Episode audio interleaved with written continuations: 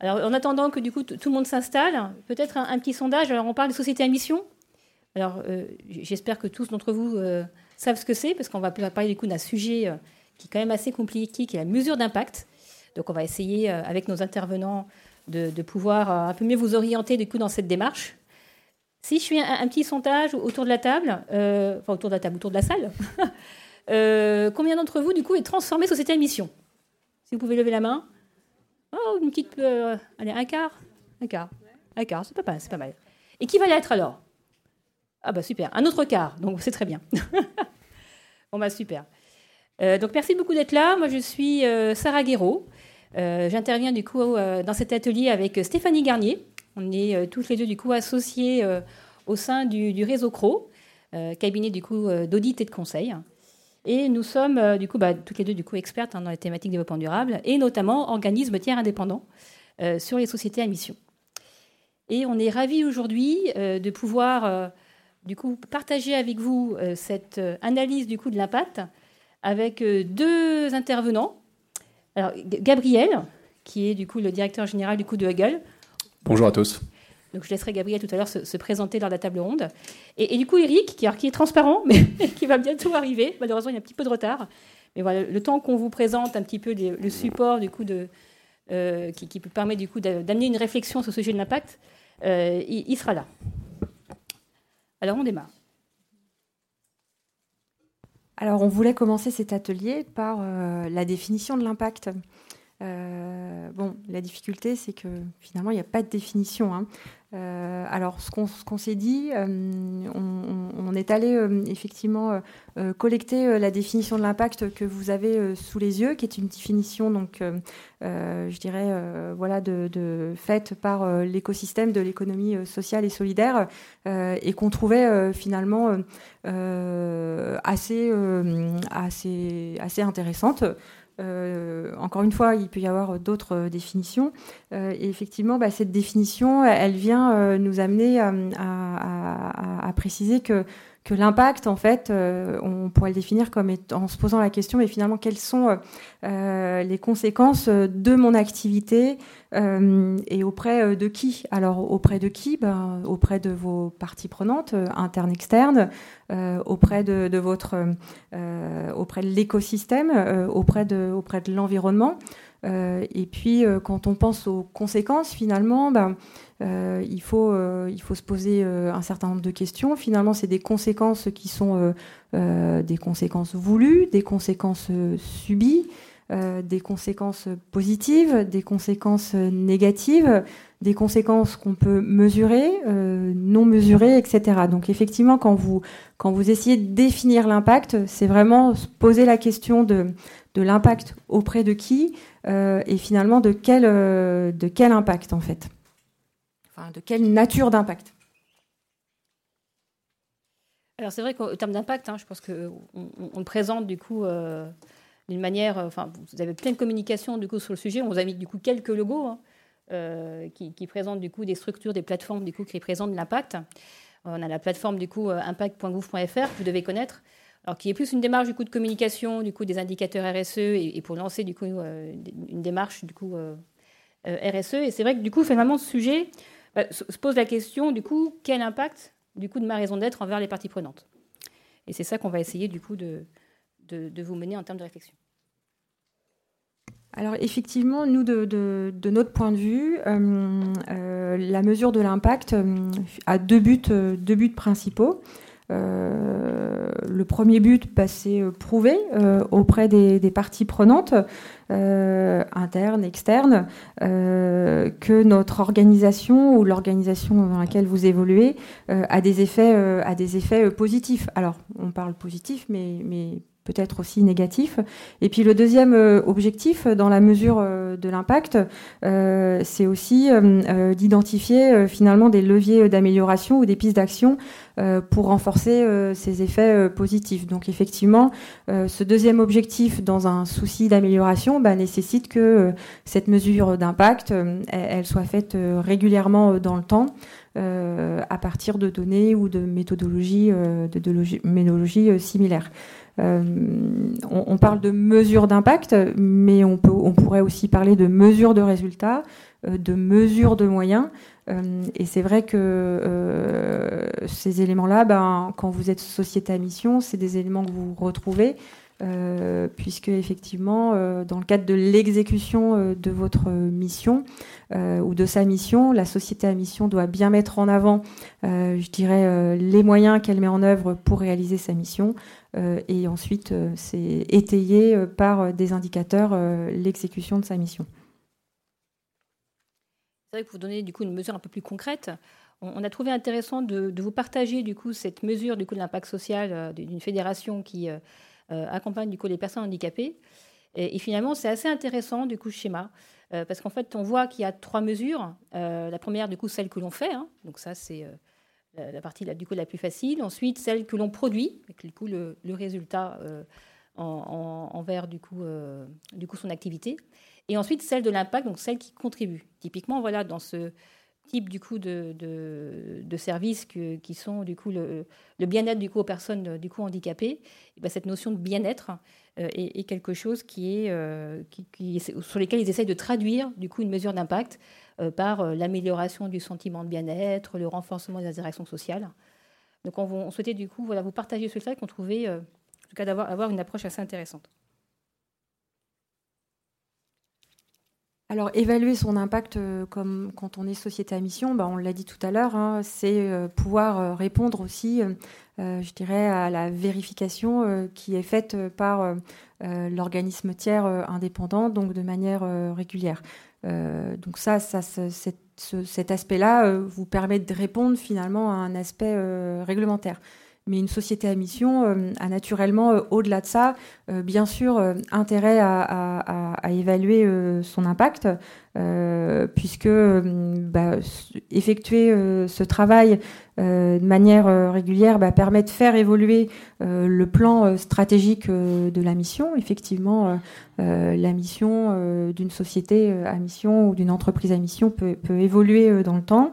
Euh, naturellement, le fait de mesurer l'impact, de communiquer autour euh, de son impact, euh, eh bien, ça permet de fédérer en interne euh, les équipes et puis naturellement bah, d'engager les parties prenantes puisque bien sûr une société à mission a, son, son, je dirais si elle rentre dans cette dans ce dispositif de SAM c'est aussi pour bah, rayonner dans son écosystème et auprès de ses parties prenantes et, prouver de, de son utilité et et, du sens euh, qu'elle a dans le cadre de son activité. Et on voulait aussi, vous, cette fois-ci, je prends ma casquette du coup euh, d'organisme tiers indépendant, d'OTI. En fait, on a une mission du coup de, prendre connaissance du coup de la trajectoire que se donne l'entreprise, donc une trajectoire avec les réalisations court terme, moyen terme, long terme. Et, du coup, l'idée euh, qu'on souhaiterait vous, faire passer, c'est que finalement, voilà, on va attendre bien sûr de l'entreprise des mesures du coup de ses actions, qu'elles soient quantitatives ou qualitatives, et on va aussi pousser du coup les entreprises à qualifier du coup leur, leur impact euh, pour, euh, pour démontrer aux parties prenantes euh, que la, mission qu'elle se donne. Alors, on vous a représenté ici sur ce schéma finalement la manière dont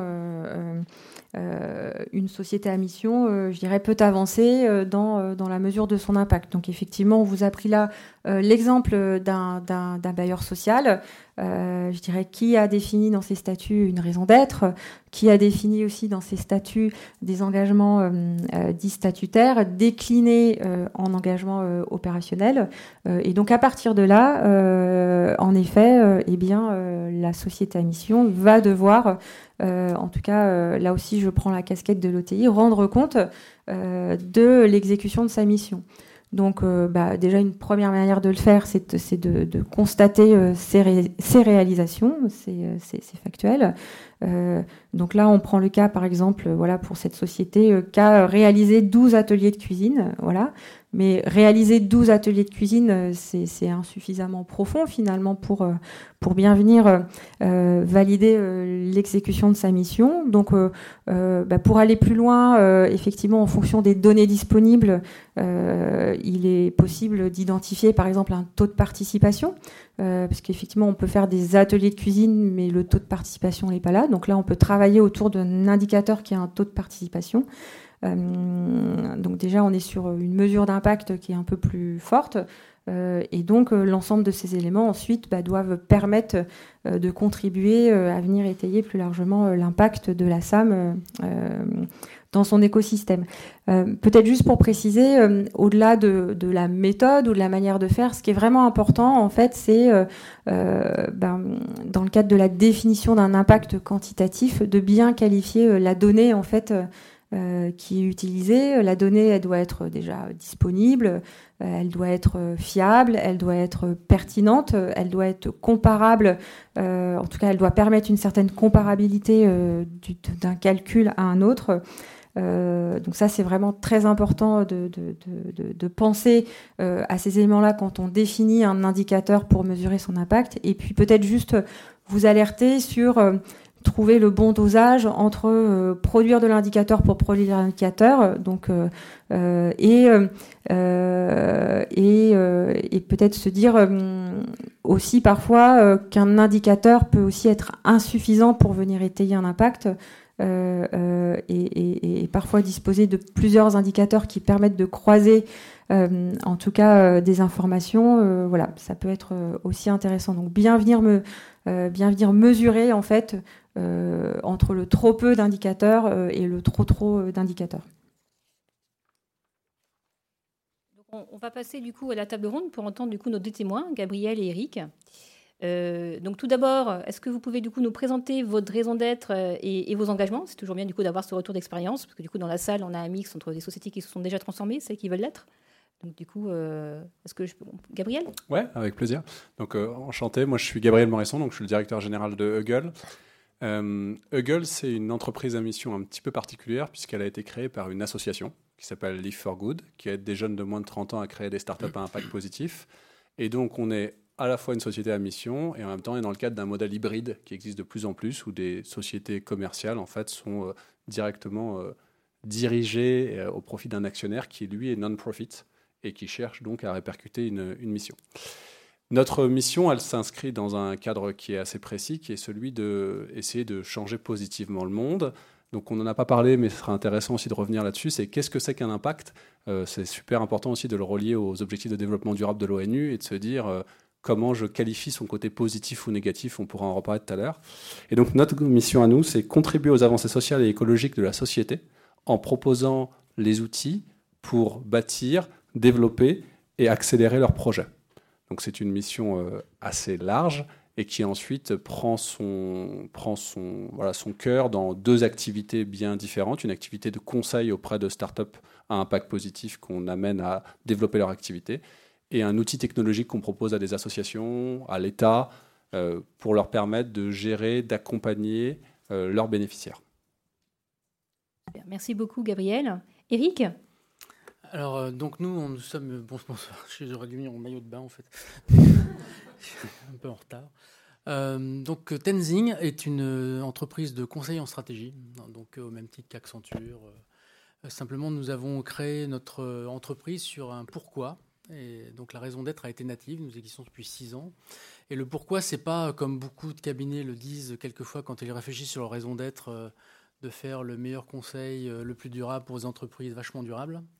Euh, mais c'est une, c'est une raison d'être autour d'un enjeu social. Nous attaquons à une problématique d'égalité des chances, et donc notre raison d'être pour nous, c'est promouvoir la réussite scolaire et professionnelle des personnes euh, faisant l'objet d'inégalités sociales. Et le conseil devient un moyen de réaliser euh, cette, cette raison d'être. Donc ça, c'est un point très important parce que dans les sociétés à mission, on a vraiment différents types de sociétés à mission. Et nous, on se qualifie de, comme société à mission à finalité sociale. C'est-à-dire qu'en gros, notre métier se met au service, la dynamique de l'entreprise se met au service de la résolution d'un enjeu social. Hein, donc on a construit un ensemble d'indicateurs et bien évidemment de, missions spécifiques pour pouvoir, euh, pour pouvoir euh, appuyer et opérationnaliser cette raison d'être. Et bien évidemment, la mesure d'impact est au cœur. Et on verra peut-être dans le, dans le débat que les indicateurs, c'est vachement bien, mais quand on est sur des, des missions très qualitatives, c'est pas toujours très facile. Hein, et c'est pour ça qu'à titre personnel, moi, je distingue beaucoup la notion de résultat euh, de la notion d'impact. Très bien. Merci beaucoup pour cette présentation. Euh, Gabriel, quelle est ta, vision de l'impact? Et comment, du coup, Hegel y répond? Alors oui, donc, donc l'impact, c'est quand même euh, probablement le terme le plus galvaudé. Et aujourd'hui, on en a une très belle représentation dans ce salon où il y a marqué impact à peu près, euh, je pense, 200 000 fois dans tous nos standistes et, et, tous les participants. Il est utilisé partout le terme. Et je pense que ce qui est super important, comme je le disais, c'est on en a tous conscience, on est dans une crise systémique, environnementale et sociale. Euh, ça fait jamais plaisir de l'entendre. On peut se dire que parfois il y a des, oiseaux de malheur, mais malgré tout, les indicateurs actuels sont pas super positifs. Et donc je pense que quand on parle d'impact, il est indispensable de se remettre dans le cadre des objectifs de développement durable de l'ONU et de se dire mais à quoi je contribue? Contribuer au fait que, si on prend l'exemple de la cuisine tout à l'heure, des gens cuisinent mieux, c'est peut-être chouette, mais c'est sûrement très insuffisant contribuer à ce que les gens aient une alimentation équilibrée, arrivent à mieux manger, euh, à consommer des produits qui sont bons pour eux, bah ça c'est déjà beaucoup mieux. Et donc c'est vraiment aller chercher derrière l'indicateur aussi ce qui va permettre de se relier à l'un des 17 objectifs de développement durable de l'ONU. Moi je vous invite à utiliser toujours cette grille, il y a plein de sous-objectifs, ça permet vraiment de, clarifier les choses. La, deuxième chose, je pense, qui est super important dans la notion d'impact, c'est quand même la notion de comparaison. Parce qu'en fait, euh, un impact, il est positif par rapport à une norme donc si j'ai pas de normes, je ne sais pas ce qui est positif ou négatif. Je prends un, un deuxième exemple là-dessus, très classique, c'est euh, l'exemple du recyclage des déchets. Prenez n'importe quel rapport RSE de n'importe quel groupe du SBF 120 et tout le monde va vous expliquer qu'on a un taux de recyclage des déchets phénoménal. 98,9%, c'est exceptionnel, etc. Par contre, souvent, on s'est arrêté juste à la poubelle jaune. C'est super la poubelle jaune, hein, mais comme vous le savez probablement, il y a un peu moins de 20% des plastiques qui sont mis dans une poubelle jaune qui sont effectivement recyclés. Et comme vous le savez aussi probablement, la question qui se pose aujourd'hui, c'est quand j'ai un déchet, comment je le réintègre dans ma propre chaîne de valeur? C'est-à-dire comment au final je peux devenir aussi une entreprise zéro déchet? On emploie souvent l'entreprise zéro carbone, mais l'entreprise zéro déchet, elle a aussi beaucoup de sens. Et dans ce cas-là, la comparaison à, d'autres indicateurs, elle est super importante pour se dire, mais en fait, comment je progresse? Comment avec mon impact, je vais réussir vraiment à changer la donne et à aller au-delà des, euh, au-delà des simples constats avec des chiffres qui euh, rassurent. Et donc ça, c'est peut-être le dernier conseil que j'aurais sur cette question-là, c'est dans l'impact, on est souvent très ignorant. Ce serait super bien de le reconnaître, plutôt que de se dire ah j'ai une data incroyable. En fait, on faisait des choses formidablement positives et on n'était pas au courant. Ça arrive, mais souvent quand on creuse dans l'impact, on a plutôt des mauvaises surprises. Et c'est pas grave en fait. Mais une fois qu'on sait ce qui va pas, ce qui est super, c'est qu'on peut le corriger, l'amender, se demander comment on change réellement les choses. Merci Gabriel. Eric euh, alors nous, c'est un peu différent. C'est-à-dire que moi, je souscris à tout ce qui vient d'être dit, notamment sur la nécessité de comparer et d'avoir des normes.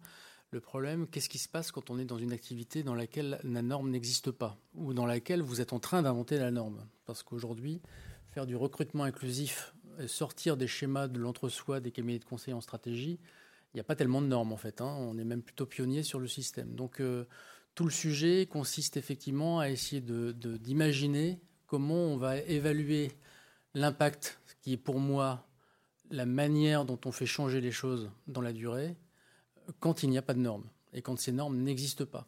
Et c'est tout l'enjeu que nous, nous, avons. Donc la première chose, c'est de, qualifier l'impact. Enfin, je pense que je vais faire la différence entre qualifier l'impact et le mesurer.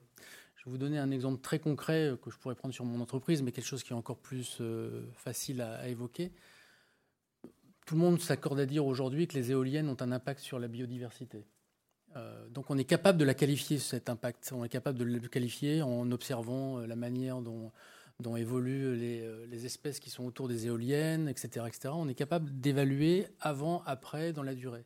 En revanche, le mesurer, en dehors de se dire, bah, il y a peut-être tant d'espèces qui ont disparu, c'est très compliqué. C'est très compliqué. Ça nécessiterait de mettre en place des modèles de, biodynamique euh, extrêmement compliqués. Euh, et, du coup, aujourd'hui, sur beaucoup de sujets, on peine à mesurer concrètement un impact dont on sait qu'il existe.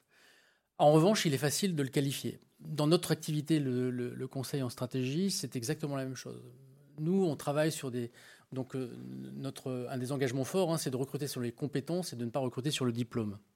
Donc on a mis au cœur de notre, de notre activité un outil de recrutement sans considération du diplôme pour évaluer les compétences. Ça fait qu'on a une équipe qui aujourd'hui a une mixité sociale extrêmement forte, Mais comment vous mesurez l'impact d'une mixité sociale sur une activité de conseil? C'est archi compliqué quand même. Hein. Donc il faut qu'on réussisse à définir quel va être notre impact. Nous, notre impact, on l'a défini sur plein de sujets. Hein. Évaluer la mixité sociale, donc on met des critères de qu'est-ce que ça veut dire une mixité sociale. On qualifie cette mixité sociale. Évaluer comme impact sur la confiance en, eux de, ces jeunes que l'on recrute qui subissaient jusqu'à présent le déterminisme social. Et pour encore une fois mesurer une confiance en soi, c'est vachement compliqué. En revanche, essayer de l'encadrer en la qualifiant par des enquêtes notamment, c'est possible. Donc ça veut dire que nous, quand on a travaillé avec notre OTI sur les problématiques d'indicateurs, on, a, mis en place une, évaluation d'impact à travers des enquêtes auprès de nos collaborateurs sur l'engagement, la confiance en eux, comment on l'évalue, euh, comment on, regarde un petit peu en quoi euh, il y a une mobilité sociale ou pas, y compris des impacts indirects. Je vais vous raconter une toute petite anecdote.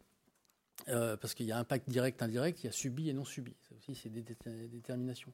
Quand vous avez une jeune femme que vous recrutez, euh, qui est fille d'ouvrier, qui a eu la chance de faire un BTS et qui s'avérait avoir un talent de dingue, qu'on a repéré, qu'on recrute, euh, elle est en ménage, comme on dit dans les milieux populaires, avec son copain depuis l'âge de 17 ans. Ils habitent chez les parents. Son mari, euh, son futur mari, travaille à la SNCF comme ouvrier. Elle, elle rencontre des personnes en travaillant chez Tenzing qui ont un niveau scolaire, éducatif euh, un, peu, un peu plus élevé. Elle gagne deux fois et demi plus que lui. Elle a une sœur qui n'a pas fait d'études non plus. Et voyant qu'elle s'épanouit, sa sœur décide de reprendre des études, son mari décide de reprendre des études. Voilà un impact qui nous paraît important en termes de déterminisme social, qu'il est extrêmement compliqué d'évaluer, si ce n'est en termes qualitatifs. Hein, donc, euh, donc il y a tout un écosystème à mettre en place pour pouvoir, à travers des indicateurs qui vont encadrer les résultats, c'est-à-dire quel est le nombre de personnes dont les parents ont une CSP- qui sont dans le cabinet, quel est le nombre de consultants qui ont une formation euh, euh, qui ne sont pas Bac plus 5 ou universitaires, etc., etc. Et à partir de là, on en tire un certain nombre de résultats dont il faut tirer les conséquences sur ce que ça veut dire en termes d'impact. C'est pour ça que je différencie bien le résultat de l'impact. Et ça, ça se fait à travers une interprétation qualitative de en quoi la mixité sociale bouge l'organisation, en quoi le recrutement de ces jeunes-là, travaillant sur le déterminisme social, permet de travailler sur leur confiance en eux et la, mobilité sociale. Voilà comment ça se passe dans, un, dans une activité dans laquelle le, caractère de la norme était peut-être un peu plus euh, compliqué à mettre en place, en fait. Mais on y arrive. C'est ça qui est important. Merci beaucoup. Alors, quelles sont du coup les difficultés euh, pour tenir votre mission en termes de développement et, aussi votre analyse du coup sur le niveau d'engagement, le niveau d'exigence du coup de cette mesure? Peut-être Gabriel? Bah, La première difficulté, c'est que je pense qu'on peut euh, et on doit, à, mon sens, quand on est une société à mission, essayer de corréler au maximum son activité économique à son impact. Ça, c'est aussi un sujet quand même très important qu'il faut avoir en tête. C'est-à-dire que ce qui distingue la RSE de l'impact, pour moi, on peut, le, on peut, le, on peut l'établir comme ça. C'est si je fais un euro de chiffre d'affaires, est-ce qu'il y a X quantité d'impact associé Et je parle évidemment là d'impact positif. Ou est-ce que ça se décorrèle complètement? Et un exemple très fort de décorrélation, vous savez, c'est l'exemple de euh, bah, achetez-moi un billet d'avion et je vais planter 12 arbres. Ça sera des puits à carbone fantastiques. J'oublie juste de vous dire que ce sera le cas dans 57 années, quand l'arbre aura poussé.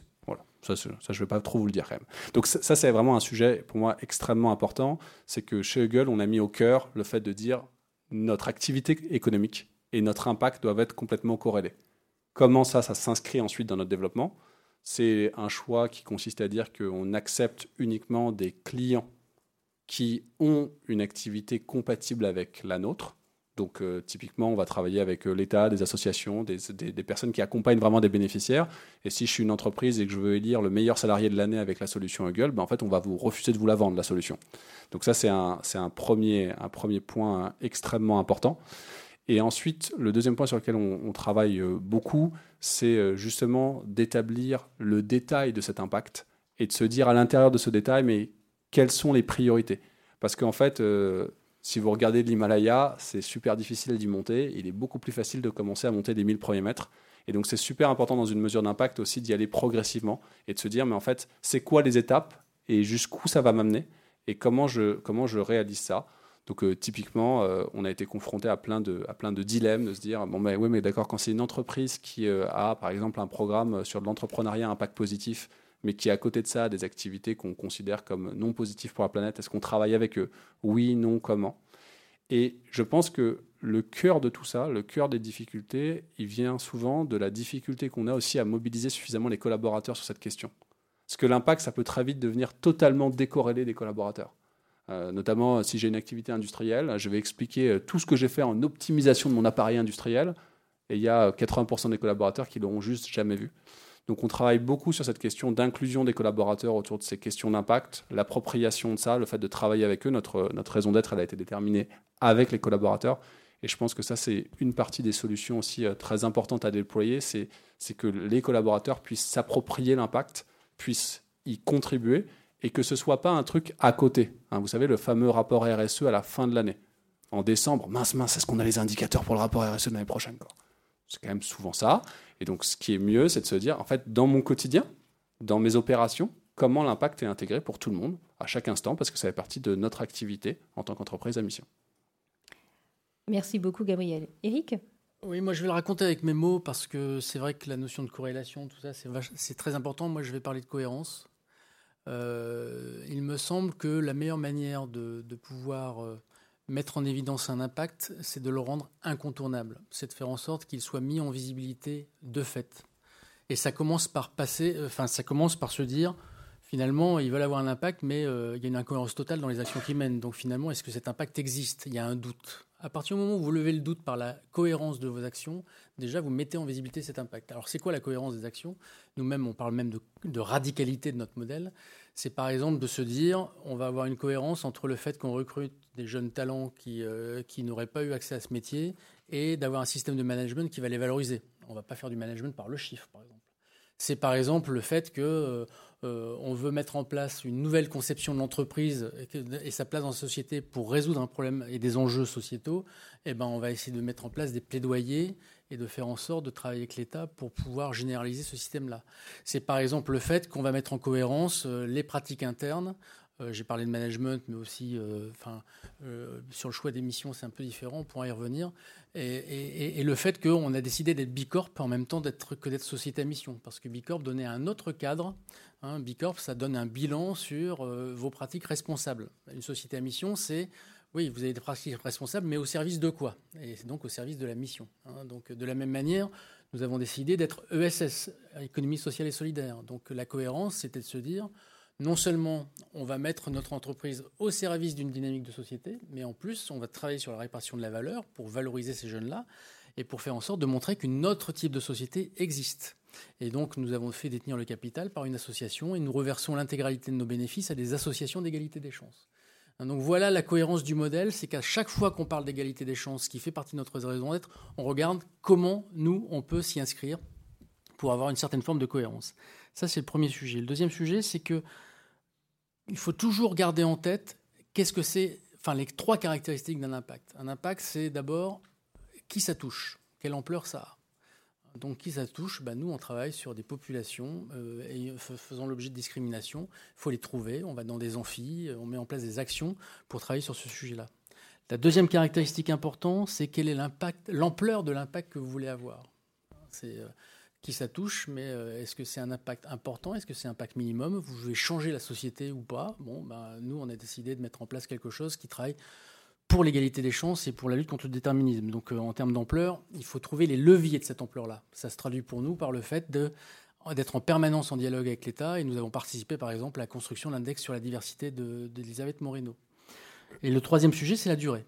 La durée, c'est en gros, vous pouvez avoir un impact éphémère ou un impact qui dure. Euh, bah, la durée, pour nous, c'est de suivre à la fois euh, ce que deviennent nos consultants quand ils nous quittent, une fois qu'ils sont passés par nous, mais c'est aussi le fait d'avoir des chercheurs qui viennent maintenant chez nous pour essayer de, mettre en place des objets académiques autour du modèle de Tenzing. Donc à chaque fois que vous réfléchissez sur l'impact en termes de c'est quoi la caractéristique d'un impact, vous mettez en place des actions qui vont servir votre cohérence et permettre d'augmenter l'impact, euh, augmenter votre impact. Très bien. Euh, et, par rapport du coup à la crise environnementale, euh, sociale, qui dont on parle du coup actuellement, comment du coup cette, la mission du coup et l'impact peut être peut être analysé sous cet angle-là, Gabriel? Bah, c'est en fait euh, assez simple, hein. assez simple, assez simple et très compliqué si on est une grosse organisation. Hein. mais on prend les, les, objectifs de développement durable de l'ONU, j'y reviens, et on regarde les écarts qu'on a par rapport aux objectifs qui sont donnés. Et ensuite, on se dit, mais à l'intérieur d'entre eux, lesquels je peux modifier, à quelles conditions et comment? Et il faut par contre euh, avoir la force de regarder euh, en détail des choses. Je pense qu'il y, a un point qui est très important, hein, dont on parle assez peu depuis le début de la conférence, puisqu'on on se consacre avant tout à l'impact positif et à essayer d'avoir des impacts positifs, mais c'est de regarder ces impacts négatifs, évidemment, euh, les externalités négatives sur les parties prenantes.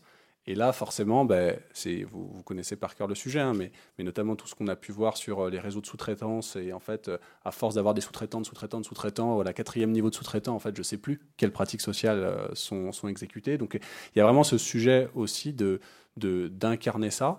Et ensuite, il faut quand même choisir des combats. On peut pas chercher à être parfait partout comme ça du jour au lendemain. Ça marche pas. Ça marche pas dans la vie personnelle. Ça marche pas dans la vie professionnelle non plus. Il faut choisir des combats. Mais par contre, euh, je rejoins ce qui a été dit. Il faut aller au bout du combat. Parce que euh, voilà, je reviens à cet exemple du recyclage. Euh, chez Hugel, on a, on a deux startups qui ont inventé qu'on accompagne, qui ont inventé un processus de recyclage des masques chirurgicaux. Vous savez, au moment de la crise du Covid super, on, invente cette première solution en France, on a une, économie circulaire complète à proposer avec les masques que vous fournissez, on vous fournit euh, du mobilier qui va permettre de rénover euh, vos agences, euh, vos bureaux, etc. Bon, très bien, on a un 360 degrés à proposer. Si vous saviez le nombre d'entreprises qui nous ont juste dit, non, non, mais si vous pouviez juste collecter les masques là, et euh, ouais, mais ensuite, attendez, il y a en fait transformer le masque en mobilier, ça a un coût en fait, donc il faut réussir à trouver un modèle économique. Non, mais nous, ce qu'on aimerait beaucoup, c'est que vous collectiez les masques et puis ensuite vous, vous, trouvez un chemin, quoi. Vous allez vous débrouiller. Mais non, ça, ça c'est laisser ces déchets dans la nature et juste laisser des gens les collecter et ça finit dans des entrepôts. On a quand même comme ça des conseils généraux en France qui ont des euh, centaines de tonnes de masques dans des entrepôts. Et puis au bout d'un moment, ben, à force d'avoir ces centaines de tonnes de masques, on les envoie à la déchetterie, hein, parce que voilà, il n'y a pas d'autre solution. Et donc je pense que la question de la cohérence, elle est super importante. Euh, et quand on est cohérent, ben, par contre, on finit par créer des chaînes de valeur complètes. Et on finit par vraiment les changer les choses et pouvoir les afficher concrètement aussi auprès de ses clients, auprès de ses parties prenantes. On finit par les incarner. Et ça, c'est peut-être le, dernier conseil que j'aurais, c'est que la mesure d'impact, elle ne peut pas juste se faire euh, entre vous. Pas entre le comité de direction, pas entre les managers de la boîte, pas juste entre les salariés. Il faut inclure toutes vos parties prenantes. Et vos parties prenantes, c'est euh, les collectivités locales, les associations avec qui vous travaillez, euh, les sous-traitants avec qui vous bossez, euh, vos concurrents potentiellement. Il faut regarder de manière 360 degrés les choses. Parce que sinon, vous restez dans un entre-soi et vous avez le risque de l'autoconviction. Vous dire, ah, c'est super ce qu'on fait, etc. Non, non, il faut se faire challenger. C'est pour ça qu'on met en place des comités d'impact avec l'ensemble des parties prenantes qui viennent, qui viennent également vous exprimer des choses que vous ne voyez pas avec euh, votre prisme interne. Super. Eric, du coup, un, un compliment? Oui, enfin, c'est que nous, euh, typiquement, euh, on a une discussion, une longue discussion avec notre OTI sur le fait qu'on ne respectait pas complètement la loi Pacte, ou là là. La loi Pacte, la société à mission dit vous devez avoir des objectifs sociaux et environnementaux. Et nous avons assumé de ne pas avoir d'objectif environnemental. Pourquoi nous avons assumé de ne pas avoir d'objectif environnemental Parce que dans le souci de cohérence, nous n'avions pas envie de mettre en place un, comment dirais-je, un objectif qui aurait été nécessaire, mais qui n'aurait pas été sincère. Pourquoi?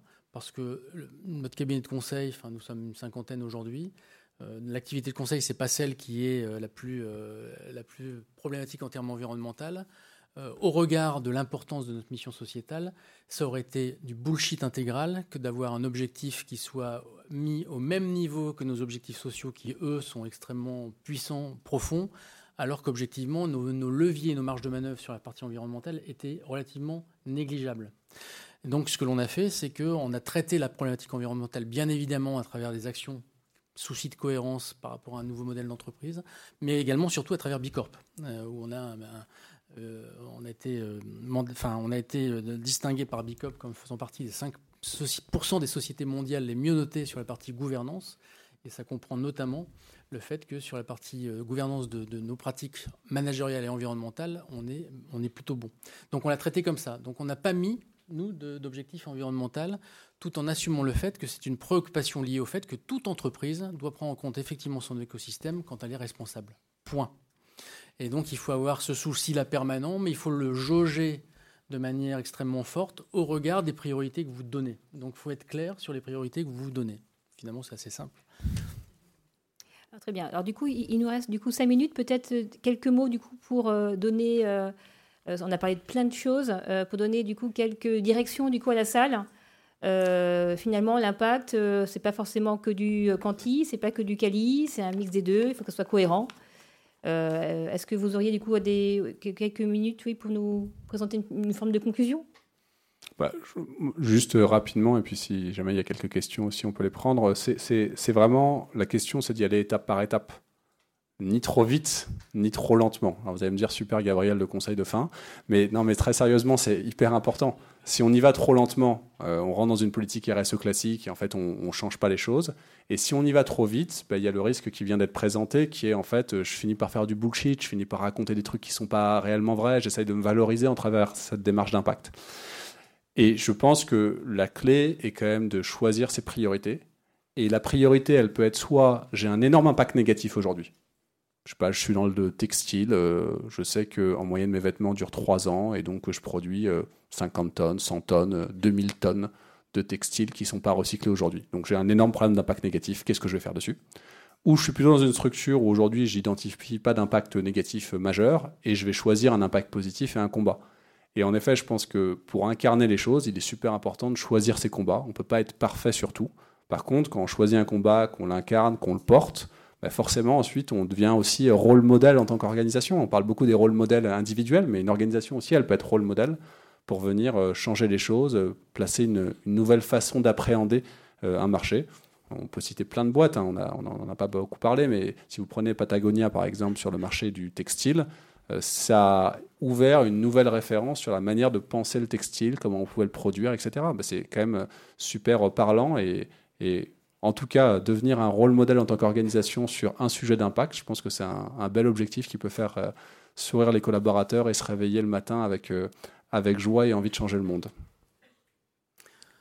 moi, je vais, être assez bref sur ce sujet-là parce qu'en fait, euh, si j'avais un conseil majeur à, donner, c'est de, fermer les oreilles au discours convenu parce que, l'impact, tout le monde le voit partout. Hein. donc, euh, euh, ça veut dire qu'il faut que vous ayez vraiment clairement en tête, c'est presque la seule chose qu'il faut avoir en tête parce qu'après tout en découle, il faut que vous ayez en tête ce que vous avez envie de changer. Non pas ce que vous avez envie de faire, ce qui est très différent. Hein. Ce n'est pas votre activité, c'est pas ce que vous faites qui va être important pour l'impact. C'est à travers ce que vous faites, qu'est-ce que vous avez envie de changer? Quel sujet, quel enjeu vous avez envie d'adresser? Qu'est-ce que vous avez envie de changer? Un impact, c'est qu'est-ce qui a été changé entre avant et maintenant? Donc à partir du moment où vous ne raisonnez pas sur comment j'optimise mon activité, qu'est-ce que je fais pour bien faire mon activité, mais en quoi mon activité va changer quelque chose et qu'est-ce qu'elle change, et que vous arrivez à le qualifier, vous êtes quasiment sur la piste de trouver la manière d'évaluer vos impacts. Enfin, pardon, la manière de qualifier vos impacts. Ensuite, vous traduirez votre vos activités en éléments clés qui vont vous permettre d'atteindre ce que vous voulez changer. Donc euh, après, c'est du procédural, j'ai presque envie de dire. Mais il faut être extrêmement clair. Nous, c'est une erreur qu'on a fait au début. Hein. Au, au départ, mine de rien, ça paraît bizarre, mais, euh, de dire que finalement, le, le métier de conseil, ce n'est pas notre finalité, mais c'est un moyen, rien que ça, ça change le prisme et ça permet de voir totalement autrement l'impact qu'on veut avoir. Parce qu'on ne se focalise que sur ce qu'on veut changer, le déterminisme social, l'égalité des chances, et on ne se focalise pas sur quels sont les résultats de notre activité qui va permettre de changer. Donc il faut changer de prisme. À partir du moment où vous changez de prisme, vous arriverez à, évaluer, enfin, à déterminer quel peut être votre impact. Merci beaucoup du coup pour, vos témoignages, merci bien. Est-ce qu'il y aurait des questions dans la salle?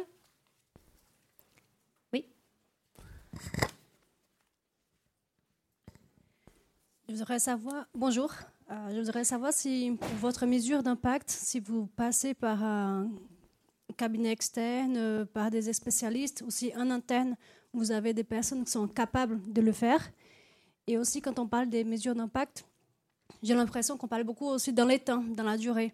Et du coup, comment évaluer cet euh, impact, sachant que les OTI ont des évaluations annuelles du coup, comment ça se fait, euh, ces indicateurs euh, intermédiaires ou voilà. très rapidement, vous n'avez pas le choix que d'avoir euh, de la compétence interne et de la compétence externe. Si vous n'avez pas de compétence interne, vous n'allez pas réussir à monter les indicateurs, monter la méthode pour remonter ces indicateurs. Et puis la compétence externe, bah, elle est indispensable parce que, un, elle est légalement requise, mais aussi parce que juste, en fait, il faut vous faire auditer, il faut avoir un rapport externe. Donc pour moi, la réponse, c'est les deux.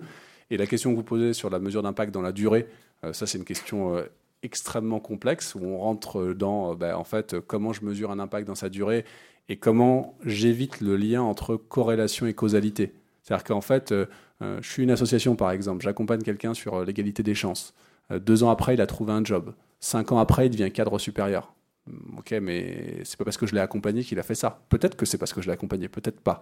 Et donc il faut réussir à créer des liens de causalité. C'est là toute la, complexité en effet de l'impact long terme. Mais ensuite, je pense que moi, je vais revenir au étape par étape. Quoi. Déjà réussir à prouver son impact à un an, montrer ce qui s'y passe, et puis ensuite chercher dans la durée à animer la communauté des gens qui sont touchés par votre impact et voir ce qui s'y passe. Mais, c'est important pour moi d'y aller étape par étape. Je n'ai pas grand-chose à ajouter en fait hein, par rapport à ce qu'il a. Très bien. On a le temps pour une, autre question Une dernière. Une dernière.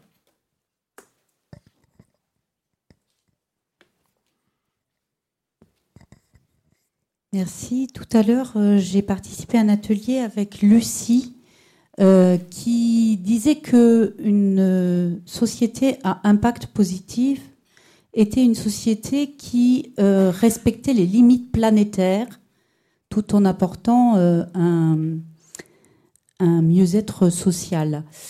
Euh, là, j'ai pas bien compris euh, sur quelle base de résultats on mesure l'impact. Est-ce que c'est juste du progrès ou euh, est-ce qu'il y a euh, effectivement la notion de respecter les limites planétaires? Pardon, mais je, enfin, moi, je suis un cabinet de conseil en stratégie. Je ne sais pas ce que c'est que respecter les limites planétaires. Hein. Enfin, voilà, par exemple, typiquement le discours de la bien-pensance qui, à titre personnel, m'exaspère. C'est-à-dire qu'en gros, je ne sais pas quoi en faire de, ça. Les limites planétaires, euh, elles dépendent de ce qu'on est, enfin, de, ce qu'on prend en compte. Enfin, donc moi je ne sais je sais pas répondre à votre question. En revanche, la question concernant le progrès, ça c'est un point important. Il faut savoir d'où on part et justement, qu'est-ce qu'on veut changer? Le progrès, c'est justement le changement. enfin, pour les progressistes, le progrès, c'est le changement hein, vers un mieux-être. Donc ça, ça s'évalue. Ça s'évalue à travers les enjeux que vous avez envie de mettre en place. Maintenant, euh, voilà, enfin, sur la, première partie, je pense que c'est indispensable parce que si on n'a pas un discours éco-responsable aujourd'hui, on est mort. Donc, euh, mais néanmoins, je ne sais pas ce que ça veut dire en fait. J'arrive pas à répondre, j'arrive même pas à comprendre ce que ça veut dire cette question en fait. Respecter les limites planétaires quand je suis un cabinet de conseil, je ne connais pas. Je, veux bien rebondir avec un petit ajout, c'est que pour, moi, quand même, ce que vous apportez là, ça doit amener à un questionnement. C'est sur ces impacts négatifs. C'est-à-dire que c'est super de choisir un axe d'impact positif. Par exemple, euh, je reprends l'exemple du textile et je ne citerai personne, mais dans le textile, je peux me dire, voilà, je fais de la réinsertion sociale euh, via les magasins, euh, je crée un tissu économique local, je fais plein de trucs. Si je ne tiens pas compte de la pollution textile que je génère à l'échelle de mon organisation, je suis en train de me mentir. Et clairement, on peut utiliser un certain nombre de statuts aujourd'hui pour détourner les choses et dire voilà, moi je fais un truc bien là, mais j'oublie complètement un, éléphant au milieu de la pièce, comme diraient nos amis anglais. Bon, c'est donc c'est quand même un choix de, de transparence de l'organisation. Mais là où je vous rejoins, c'est qu'on la limite planétaire, c'est tellement énorme qu'il faut y faire attention comme notion. C'est-à-dire que vous pouvez l'englober et la penser de manière très très différente en fonction des modèles de développement, etc. Donc je pense que ce qui est important, c'est de savoir se regarder en face. Regarder en face ces impacts négatifs très forts, et je pense qu'une organisation est tout à fait en capacité de les identifier rapidement, et quand même d'y travailler euh, très sérieusement si on veut euh, contribuer à, améliorer le monde à son échelle. Très bien, bah merci beaucoup, ça fait 45 minutes. Merci beaucoup Eric. Merci, merci à vous. Merci à tous.